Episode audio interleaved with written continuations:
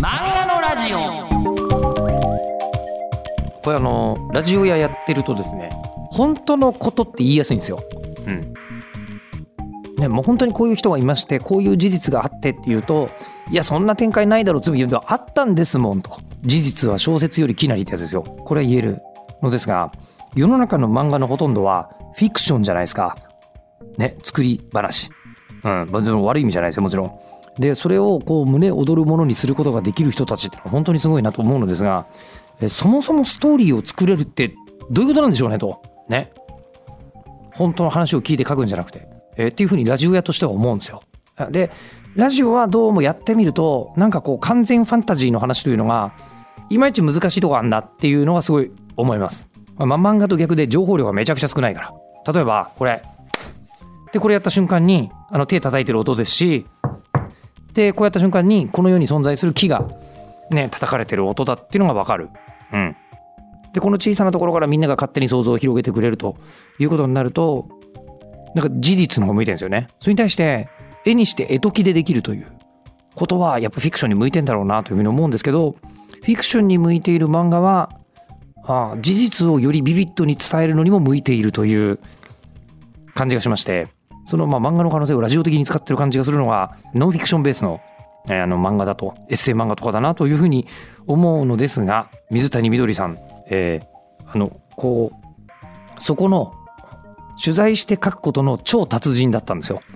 でその達人が夜野さんでもう一歩踏み込んでる気がするんですね心のナース夜野さんで。で今日はそのお話です。お聞きくださいませどうぞ。でそれがあのさっきちょっと話しかけたんですけどはい。あのフィクションの価値、なるねほど思っていて。はい。えーあの論文とかうんルポでそれできないじゃないですか。そうですよね。ねまあ、ルポは時々ノンフィクションライターの方はそこにうん。自分なりの考え入れてたりとかはい。されますけどこの形で、えーみんなが受け入れられるのは漫画でなおかつフィクションじゃなきゃ無理じゃないかうなとん。いうのが最近短歌の企画なぜかやってるんですけど短歌詩の。あの人に対する悪口って五七五七七にするとそんなにあのなんか厳しすぎなくていいっていう話を聞いて、うん、確かになんかリズムができるんですかね。そうなんですよ。なんかあの悪い感情は五七五七七にしてみなさいみたいな。えー話をされて、へえ。ほーみたいな、えやってみよーでも面白いですよ。う。うん。で、あのーそれに近い。漫画と絵だからあり、漫画で絵と言葉だからありみたいなことは夜野さんはめっちゃ感じるんですよね。うん。そうですね。そう自分の習慣を書くってこんな楽しいんだなみたいのは思い思いましたね。習慣？あ、主主観という主か。観あの考えってことですよね。そうですね。なんかすごく基本自信がないので医療者の方にいっぱい聞いた正解を書かなきゃみたいに思っちゃうところがあるんですけども、うん。そういうのは実際は本当は自分は求めてないのでうんうん。なんだろうじ求めてないというか医療者から聞いた情報をそのまま書くのはそんなに楽しくないのでやっぱり自分で考えて自分の考えを出せると嬉しいんだろうなとうん。思うんですけどなかなか難しいなと思います。あれですね。あのーやっぱり嘘を書きたくないっていう意志がめちゃくちゃ強くないですか？あーあ私潔癖だと思います、その嘘に関して。はうーん。そうですね。確かにその一巻とかはキャラを作るとか何回も言われても分かんなかったんわかんないわかんなかった。キャラつあとなんかいない人間を描くのが恥ずかしくてなんかはあちゃんと取り組めてないなというか今反省してるんですけど恥ずかしがっちゃってダメだなと思いましたね。キャラクターを立てようとは全然思ってないですもんね。キャラを作るっていう意味が分かんなかったんですよね。最近やっと分かってきたんですけど。意味がわからなかった。はいまあ漫画とはキャラクターだとは小池和夫先生の名言ですけど。ですね。でもキャラを出すってどういうとこでどうやって出せばいいんだろうみたいな。うん、ああその演出臭さは本当にもう全く無縁ですよね。うーん。でもやっぱそれ自分が読んでる漫画で好きなものはやっぱりちゃんとキャラがあるものなのでちゃんと勉強しようって遅すぎるんですけど本当去年ぐらいから思いましたね。こんな出版実績あって。年ぐらいいやでもでもそれは本当編集さんのおかげというかそういう考え方コミックエッセイでは全くしないのでうん。漫画の作り方を教えてもらえるというか。うん。まあでも本当のエピソードだけでもまあまあキャラは立ちますよね。そうですね。そういう時もいっぱいありますね。この世の中の人たちはね、うん。みんな別にそうですね。長渕剛は別にキャラ立てようと思ってああなわけじゃないですからね、うん、今までに残してきた数々のエピソードがうーん。そうなってるわけですもんね。うーん。うん。そうですね。いやそんな中、はい。あの今でもまあ月刊スピリッツで連載中ですはい。が、もうご家庭があって、はい。お子さんがいてなおかつ取材を伴う漫画をうん。書くって、はい。めちゃくちゃ大変じゃないかと思うんですけどはい。そこは回ってるんですか？そうですねなんかその取材今はその取材対象の方をあこの人に取材するといいんじゃないかっていうのを一緒に考えてくださる方がいたりとかあと編集さんが当たってくださるのでエッセイ漫画書いてる時はそれも全部自分でやってたのであ。それと比べるとめちゃくちゃ楽だなというか。ああ、はい。まあそうですよね。編集さんはやっぱやり取りがうまいのでうん。へ取材相手とすごいいい関係を作ってくださるのですごいありがたいというか楽です。うん。サポートがあるから。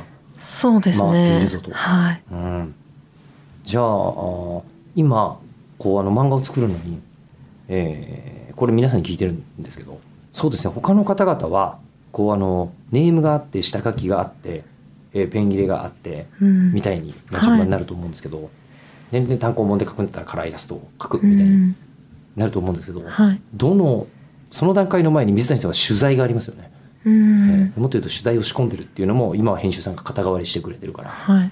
あるかもしれないですけどどの段階が一番楽しいですか？うんそれ考えてたんですけどあんまり楽しい瞬間そんなない ですがあえてで考えると取材相手と盛り上がった時とか盛り上がるというか、まあ、医学的にはこうだけどこう思うよねみたいなことを話してだよねみたいになった時とかは楽しかったりとかうん看護師さんとかが自分の主観を言ってくれてこっちも言ってみたいな、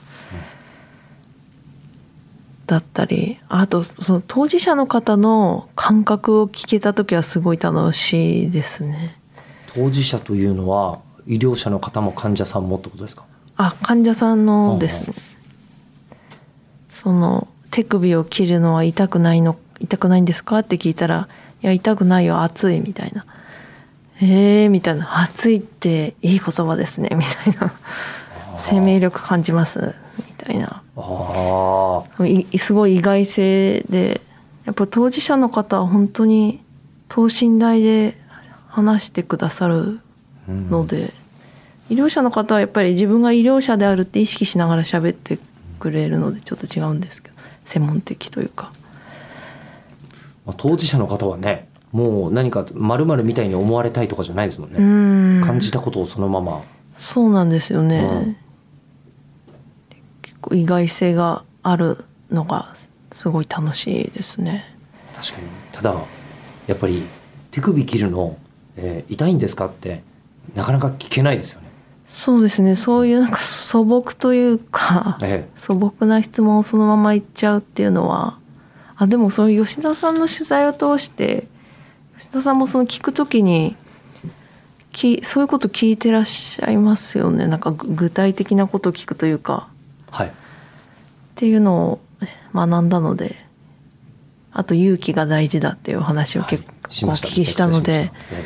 その時は結構勇気出して聞きますね。そうですよね、うん。実は僕もリストカッターの方にそれどういう感じなのって聞いたことありますけど、はい。ね、同じことをおっしゃってました。あそうなんですか？へえ。ほっとする。ああ、ね、熱くてほっとするっていう話を、ううんん。聞いたりしましたが、うん。いややっぱり聞かないと分かんないことというか、うん。ね、でも聞いて意外だっていうことに出会った時ってなんか面白っていう感じになりますよね。めちゃくちゃ楽しいですね。一番漫画を描く原動力というかあ。もう早く伝えなきゃみたいな感じでガーって書いてええしかも大抵そういう時はネームも通るというかえうんうん。感動できるとやっぱり感動的な風に書けるというか。せっかくこの驚き、うん。なんか面白いと思ったことを人になるべく伝わるようにしたいっていう書き方になるんですね。そうですね。うん。ですね。そういう時一番楽しいかもしれないですね。やっぱりモチベーション高いってすごい思うんですけど。モチベーション。モチベーション、はい。ええ。やる気なくなりそうなこととかないですか？モチベーションそんな全然高くないですね。特に絵に対してのモチベーションがもっもっと漫画家の人ってすごい丁寧にうん。上手に描いてるので、よくそんな面倒くさいことを 頑張れるなと思って。そこのモチベーションがすごい。そこはあの僕ラジオやってる理由はそれで、ええ。まあもともと絵は描けないですけどあのラジオって聞いてきて面白かった話ここで喋ればもうそのまま伝わるんですよ。うん。こんなローコストなやり方はない、いやいや。えでも対対談というかえはい。たくさんありますよねお仕事の種類もなんか。ね。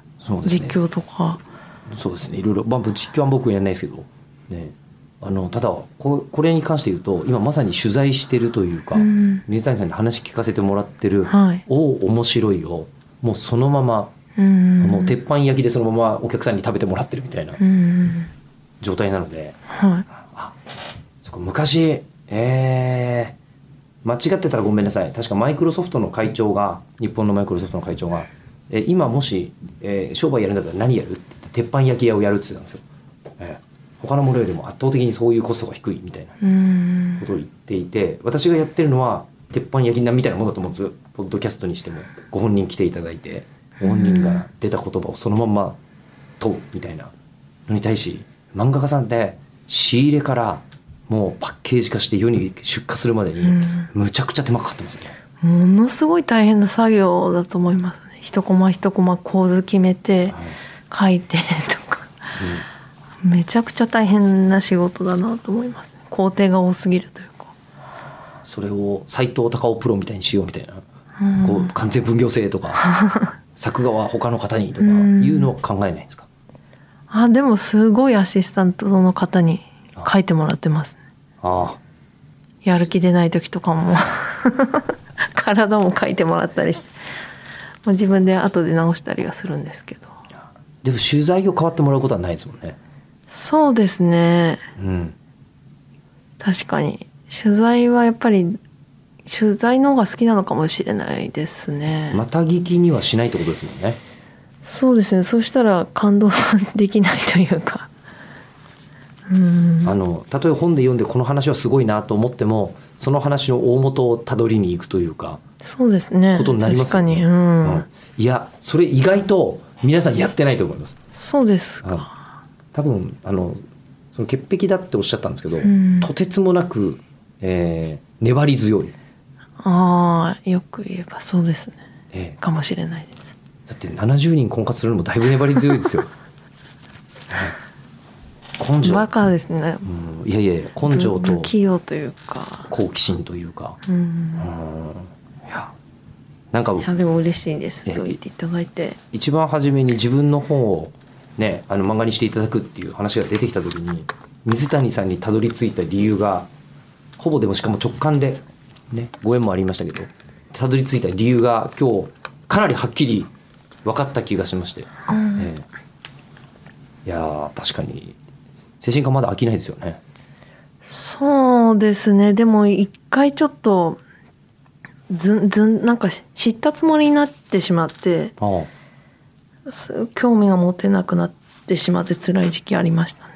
あーでもこれどっちかというと核はジャーナリスト力だからうん。例えば突然、うんなんですかね、野球に興味持ったら他では全くないような野球漫画出来上がったりとかするんじゃないですかね。ああ確かに。今だから違うテーマでもちょっと企画というか進めてるんですけど。うん。全然精神医療じゃないんですけど。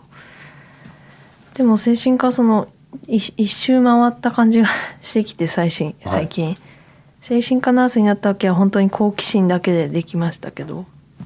夜の差の34巻あたりでうん。一周ししたというか。なんかやっぱり知ったつもりになって先入観を持って医療者の方にお話聞くと全然聞けないんだなっていうふうにややっと気づい多分こういうこと返してくるでしょってなんか思っちゃってるんですよね。はい、どうせいいことしか言わないでしょみたいなテンションになってしまっててはい。やさぐれて。そういう時とか結局自分も突っ込んで聞かないからもう想像できるような答えしか返ってこなくてそれ書いて「はあつまんなかった」みたいに。うん。でも本当ダメダメなやさぐれテンションの時がちょっとあって。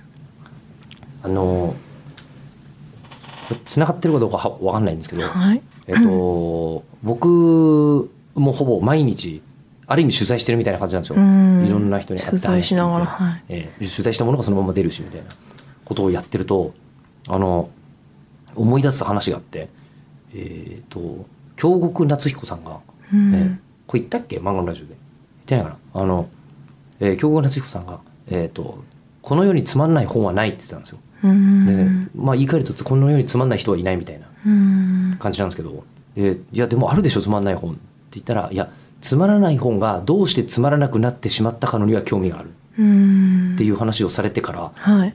あのなんていうんですかね取材が本当に楽しみになったというか。うん、ええ。確かに。そっか。そうです、その医療者の方が通り一遍のことをもし言い始めたとしても、うん。通り一遍にあそういう先生出てきません？んうっていう、はいええ、そういう先生出てきてますよね。あいましたっけ、えっとあやる気ない先生やる気ですかね。ないっていうか もう一回諦めちゃってる。ああそうですね。先生、はい、これでもリアルにいますよねこういう先生ね、こういう人がすごいはい多いと思います、うん。そしてその人が何とかしてくれてる部分も確かにいっぱいあるんですけど。うんい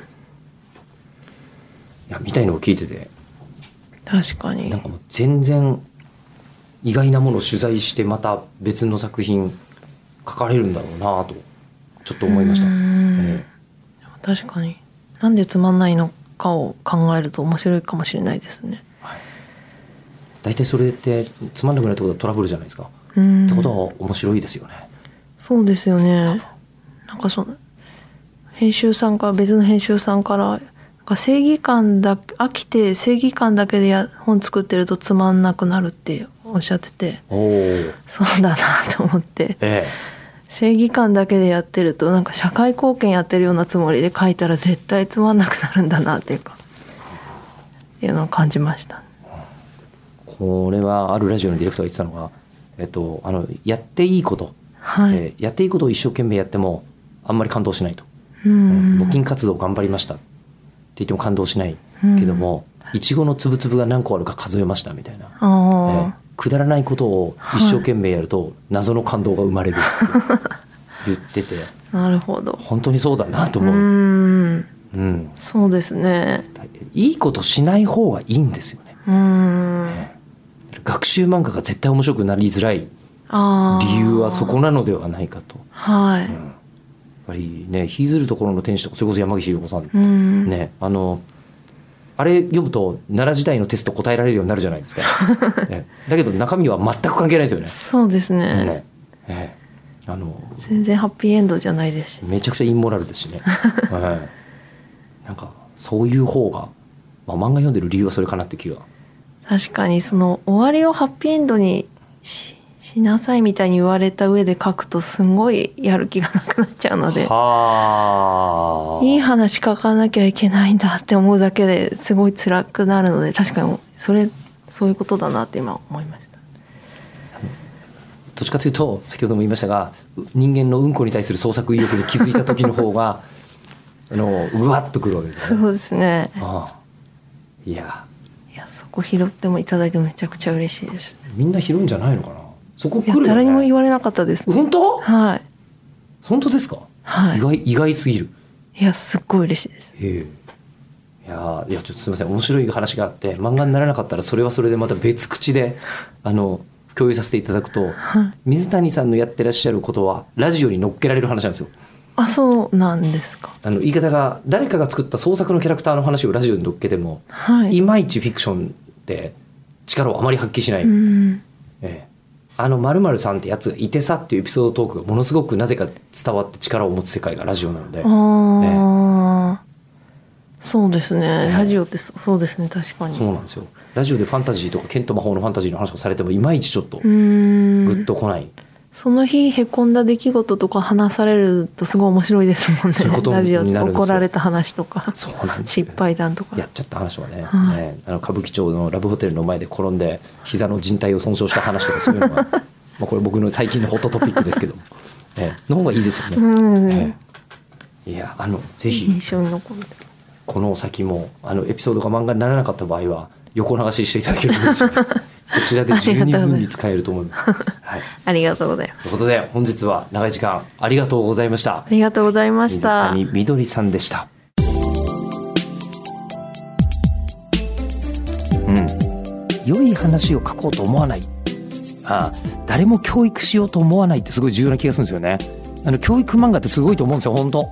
あの細かいところの監修文字で書いてたらこの頃の民族はこんな服着てなかったよってことには突っ込まれないで済むじゃないですか。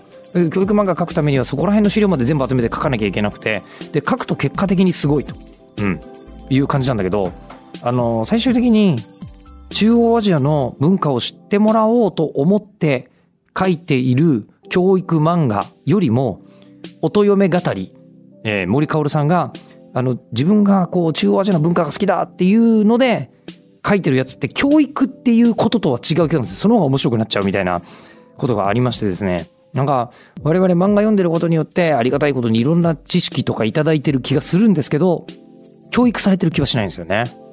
まあ、ドイツ教育漫画すっごい好きで教育漫画で育ったからこそ今自分があるなってすごい思うんですが、うん。なんかその辺を非常に、えー今日は感じました。はい。いいね。いい話じゃなくていいってね。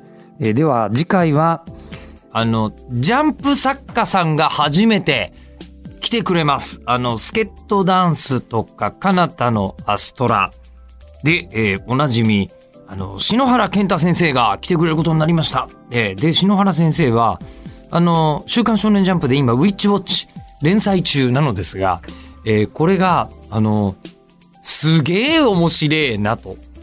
このストレートになんだろう、明るいこう、コメディを、あの一個の無駄もなく書けるって、どういう才能なの？みたいな。まあ才能というかもうあのあの、完成されっぷりからすると能力なのっていうふうに思いますが、その篠原先生にお話聞かせていただく機会をいただきました。週刊連載してる方に、ね、お時間いただくなんて結構とんでもないことではありますが、次回配信は12月5日日曜日午後6時予定でございます。それじゃ、あ次回もお楽しみに。